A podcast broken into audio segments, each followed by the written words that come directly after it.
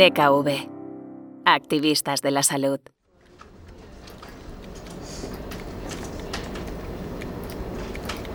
El trabajo es ese lugar en el que pasamos un buen número de horas cada día. También es esa actividad que estructura nuestra rutina y que suele constituir la principal fuente de ingresos para cubrir los gastos básicos de la vida.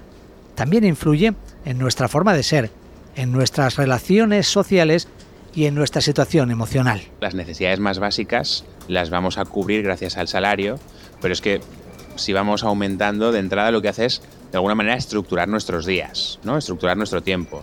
Generamos vínculos y relaciones eh, que de alguna manera también nos ayudan a darle un sentido a nuestro esfuerzo y a nuestro sacrificio y una recompensa no solo económica, sino también social y de reconocimiento.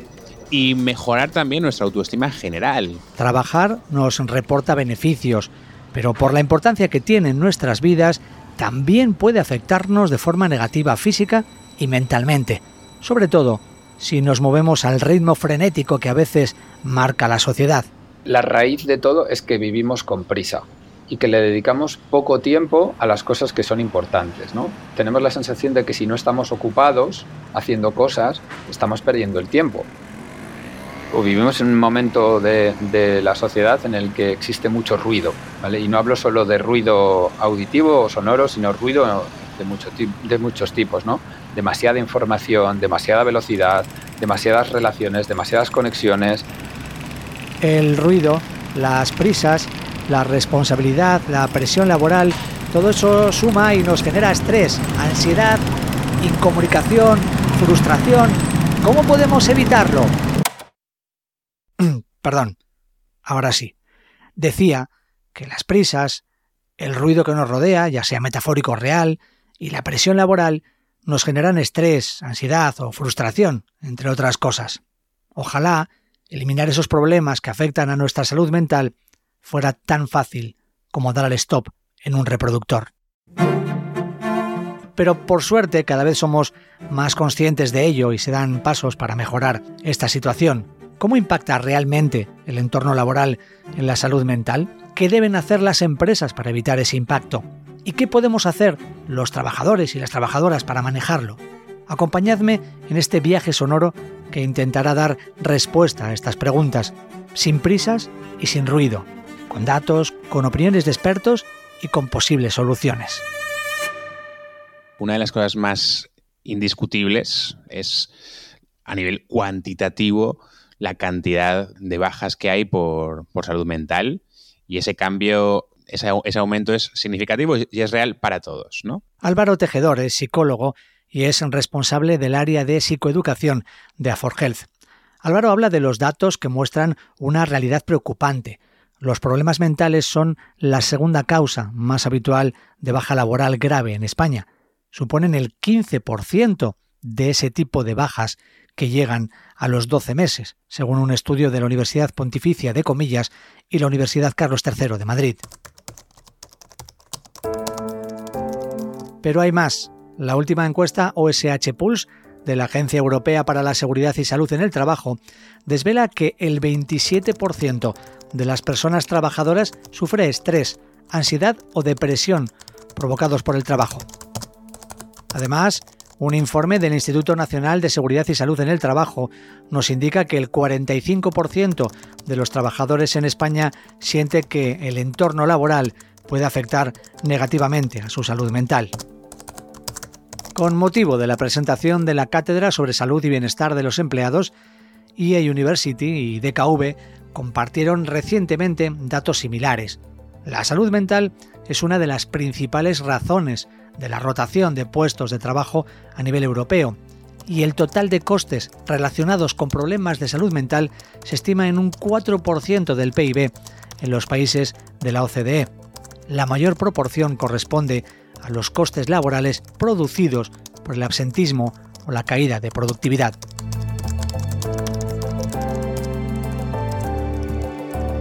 Los datos pueden parecer fríos y distantes, pero los números esconden historias y trastornos reales. La psicóloga clínica Marisol Casem lo ve a menudo en su consulta. La demanda fundamental de la gente que viene a consulta de psicología por problemas en el trabajo suele ser la ansiedad.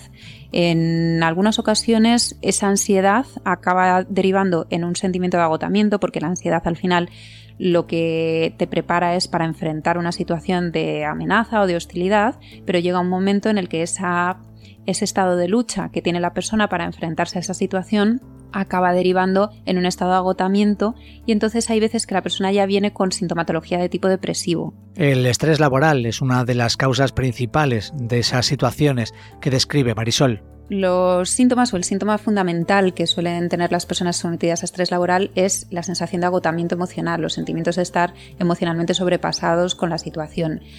Eso les lleva a tener actitudes negativas, sentimientos de distanciamiento con el trabajo, con las personas, con sus compañeros, sentimientos de falta de realización y eso generalmente les conduce a problemas de tipo psicológico como pueden ser pues, dificultades de concentración, insomnio, etcétera, o incluso a problemas físicos como pueden ser problemas gástricos, eh, dolores de cabeza, dolores musculares, etcétera. Pero, ¿qué motiva esta situación personal que lleva a un trastorno psicológico? Lo más habitual es la sobrecarga de trabajo, pero no es el único factor. Muchas veces la dificultad de la tarea ocurre a veces que las personas van ascendiendo o entran en un puesto para el que no están realmente preparados, pero no lo quieren admitir porque tienen miedo a poder perder ese puesto. En muchas ocasiones la falta de refuerzo positivo por parte de los jefes, los sentimientos, por ejemplo, de inseguridad laboral en empresas donde ha habido ERTES constantes o ERES constantes, donde ha habido cambios en la reestructuración de la plantilla, etc. Además están los factores personales. Suelen estar relacionados con la necesidad de control, con la necesidad de que todo esté mm, organizado de una determinada manera, de forma correcta, el perfeccionismo, la autoexigencia, la falta de asertividad a la hora de expresar las cosas con las que no estás conforme.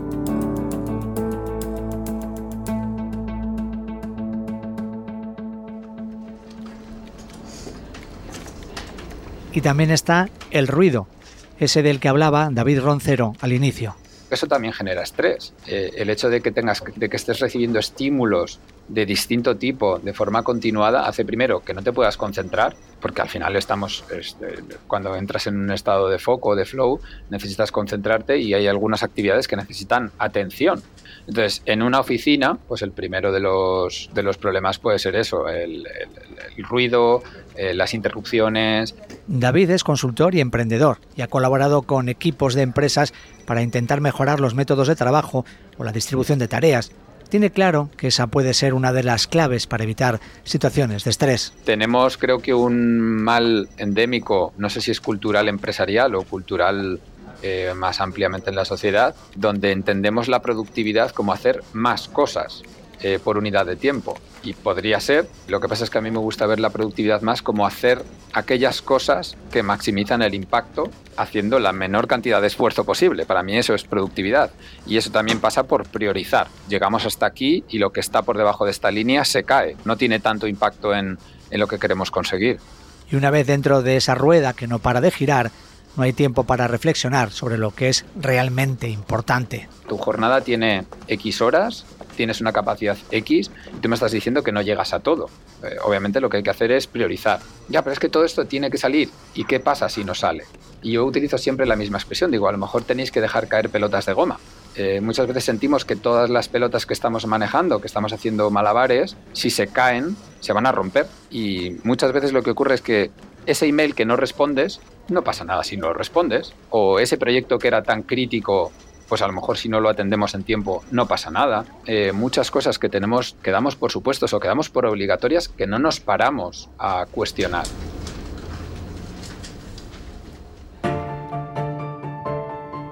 El primer paso para solucionar un problema es confirmar y reconocer que existe. En el caso que nos ocupa, ha quedado ya claro. Y cada día hay más personas y empresas tratando de atajarlo y, lo más importante, creando las herramientas necesarias para prevenirlo y un entorno saludable en las organizaciones. Un informe presentado en 2022 por Confederación Salud Mental España pide que las empresas reflexionen sobre su funcionamiento, ya que el ámbito laboral se perfila como una de las principales fuentes de problemas de salud mental.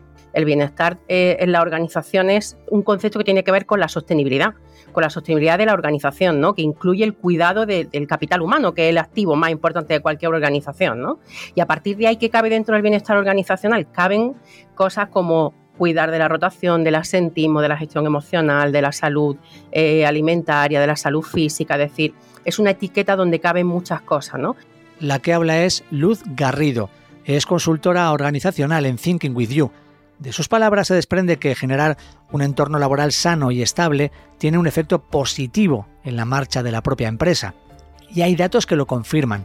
Según una encuesta realizada por Gallup el año pasado, una estrategia de bienestar organizacional adecuada provoca un aumento de un 44% en la fidelización de los empleados y un 41% de caída del absentismo. Hay muchas estadísticas que hablan del impacto que tiene la inversión en un programa de bienestar organizacional, ya sea en rotación, en asentismo, pero si nos vamos más allá, incluso, ¿no?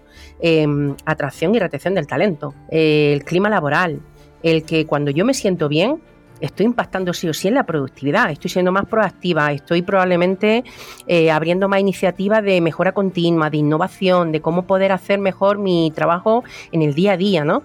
Álvaro Tejedor, de AFOR, coincide con esta postura. Una empresa con absentismo, una empresa con muchas bajas por salud mental, un equipo desmotivado, un equipo quemado, que no tiene ganas de ofrecer un servicio, de calidad al cliente porque ya no siente ese vínculo o esa conexión con la empresa, es un equipo que va a rendir peor.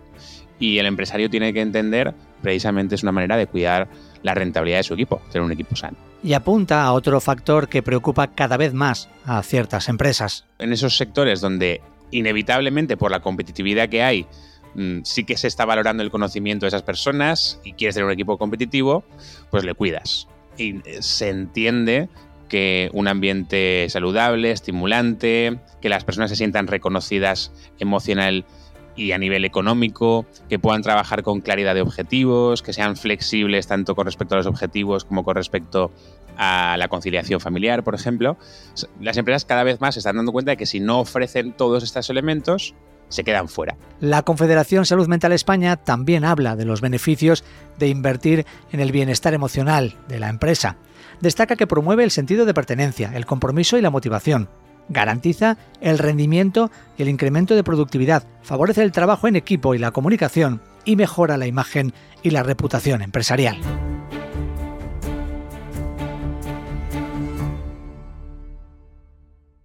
Pero hablemos ya de soluciones y de cómo actuar.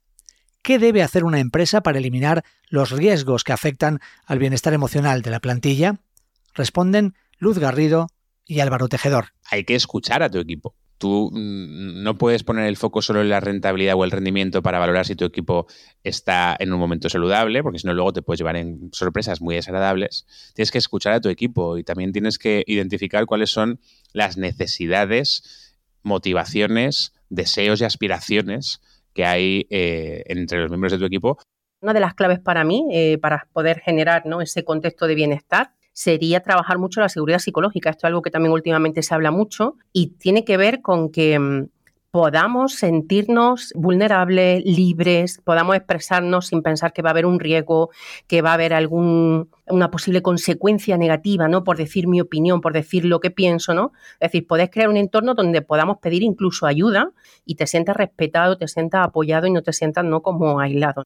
Conforme más energía le dedicas a prevenir en el sentido de construir ambientes y trabajos saludables, menos vas a tener que invertir en paliar las consecuencias, ¿no? Trasladamos la misma pregunta a Javier Cantera, doctor en psicología, empresario y autor del libro La salud mental en la empresa. La empresa lo que tiene que existir es que no existan ecosistemas tóxicos, sea un jefe malo, sea un sistema de turnos mal hecho, sea un sistema de grupo de trabajo inadecuado, sea un diseño de oficinas inadecuado, sea en un momento dado unos sistemas de evaluación y de objetivo inadecuado. Eso lo tiene que cambiar una empresa. Y sobre todo, no monopolizar el tiempo de los empleados. Tiene que haber un protocolo de desconexión digital. Nadie puede estar 100% disponible. Eso es una carga mental horrible. Entonces, yo no tengo que estar. Yo soy em, propietario de mi tiempo libre como líder, pero no soy del tiempo libre de mi gente. Ese es su tiempo. Y es muy importante, y en España se hace poco hincapié en la descarga y la desconexión digital, que es otro elemento muy importante. Todo ello en un entorno físico que apoye estas medidas. Luego otra área es todo el tema del espacio. Parece, parece que no condiciona, pero el espacio condiciona. Igual que te condiciona en un momento dado que tengas eh, espacios abiertos, espacio de colaboración, espacio conjunto, no digamos la visión clásica del despacho, no veamos la visión clásica del que eh, tiene una silla más grande porque tiene una determinada categoría. Todas esas visiones del espacio, el espacio condiciona mucho y eso en la psicología ambiental lo hemos estudiado. ¿Y cómo se consigue todo esto? ¿Cómo se aplica en una empresa? Para entenderlo, vamos a conocer un caso práctico y vamos a hablar con Gabriel Toledo, médico de empresa de DKV. ¿Qué es lo más importante para nosotros? Prevenir que pueda haber un trastorno psicológico. DKV no es inmune a lo que está ocurriendo. Últimamente, en los últimos años, probablemente también debido a la pandemia que lo ha podido acelerar, lo que ha ocurrido es que las personas necesitan más apoyo psicológico. Entonces, tomamos conciencia de esto y desde luego la, empresa lo que hace es apoyarnos con medios económicos y de personas. el, principal motivo, desde luego, es el bienestar del empleado, pero además, incluso egoístamente, una baja por un motivo psicológico es impredecible. El primer paso para conseguirlo es estar cerca de los propios trabajadores. Incorporamos al reconocimiento médico que hacemos el tiempo que haga falta con el empleado, preguntándole qué tal está. Evidentemente todas las respuestas que nos dan son totalmente confidenciales, pero sí que nos sirven para incluirlas en una base de datos. Tenemos un test de ansiedad y un test de depresión, y ahí vamos ya viendo. ¿Para qué nos, sirve todo esto? Pues para incluirlo en una base de datos que nos podrá hacer identificar cuáles son los puntos de dolor dentro de la compañía dónde hay más problema y desde luego dirigir. Aunque no solo se identifican los problemas asociados con el propio trabajo. Sabemos que las personas no se separan en camarotes. No, eso, eso se decía antes. Se decía, no, es que las personas, el trabajo es la mitad de su tiempo libre mientras no están durmiendo. No, el trabajo es importante, pero además el trabajo influye. ¿Qué queremos hacer nosotros? Es averiguar si desde el trabajo podemos hacer algo no cubrimos exclusivamente los problemas que pueda tener el trabajo que le puedan llevar a un malestar. Si conseguimos averiguar que el trabajo está influyendo, podremos poner remedio. Cuando atendemos a una persona, nuestro teléfono está abierto 24 horas, 7 días y 365 días, atendemos no solo problemas laborales, atendemos personas que nos pueden decir, no, es que además resulta que es que en casa tengo un problemón, es lo que me está influyendo hasta poder escuchar siempre y hasta donde podamos ayudar, eso es lo que haremos. Y después hay que actuar con cercanía y con dedicación. Lo más importante es que el, el empleado se sienta seguro, por muchos motivos, pero sobre todo es porque me pueden escuchar o me pueden atender. No que, bueno, ya he dicho lo que me pasaba y con eso me he quedado. No, tiene que sentir que nos ponemos en contacto con él, qué puedes necesitar, etc. Una persona que está de baja con nosotros, yo actúo, lo primero que le digo es, oye, ¿qué necesitas? ¿Qué puedo hacer por ti? Eso es lo más importante, el sentirse arropado. Para todo ello, DKV pone en marcha servicios de apoyo psicológico telefónico para los empleados, además de llevar a cabo conferencias o talleres que ayuden a mejorar el estado emocional de la plantilla. Pero las políticas de empresa van encaminadas a la prevención, incidiendo en la flexibilidad laboral, o potenciando una cultura del bienestar, apoyándose en un grupo de trabajo sobre esta materia con personas de diferentes áreas y cuidando también los espacios físicos donde se trabaja. El inmueble por dentro está hecho de tal manera que es máxima comodidad para el empleado, las sugerencias, todo, desde la, pantalla, desde el asiento, desde las obras de arte. el sentirte aquí lo más cómodo posible es muy importante para nosotros.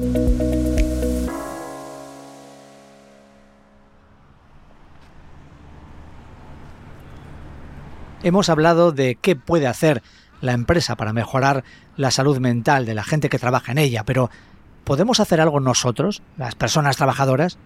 David Roncero nos habla de las consecuencias que puede tener una situación complicada en el entorno de trabajo, de las etapas por las que podemos pasar y también de las decisiones que podemos tomar en cada momento. Aceptarlo tal y como es y de verdad no cargarse emocionalmente con lo que no podemos cambiar, rechazarlo, es decir, oye, rompo la baraja y con esto no juego, no juego o hacer una inversión de energía y cambiarlo.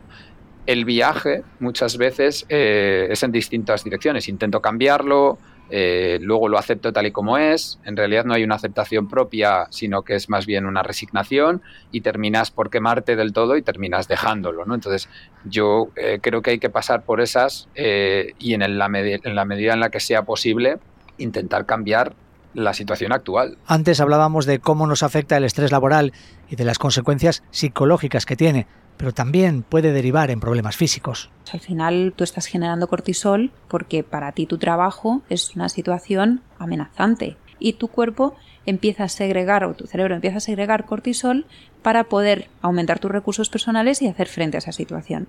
Y eso de forma puntual no es negativo, no pasa nada. Cuando eso se mantiene de forma constante, ese cortisol acaba siendo inflamatorio y acaba produciendo problemas en los tejidos, problemas en los órganos, problemas en el funcionamiento fisiológico de muchos, de muchos órganos o de muchas funciones. Por ello, la psicóloga clínica Marisol Casem nos da algunas claves para intentar mejorar estas situaciones. Yo creo que lo primero que hay que hacer es identificar qué es realmente lo que le está produciendo estrés a la persona. En segundo lugar, determinar qué cosas están bajo tu control y qué cosas no, qué cosas puedes cambiar. Y dentro de esas cosas que puedas cambiar, desarrollar a lo mejor eh, herramientas de asertividad para poder expresar a un compañero con el que no estás conforme con, con determinadas cosas que hace o con tu jefe buscar aspectos dentro del trabajo que te motiven o intentar conectar con aquellas cosas que en un primer momento o en algún momento de tu vida laboral te hicieron sentir apego por ese puesto de trabajo y luego poner límites, saber desconectar y medidas un poco paliativas como hacer ejercicio físico o trabajar bien los hobbies.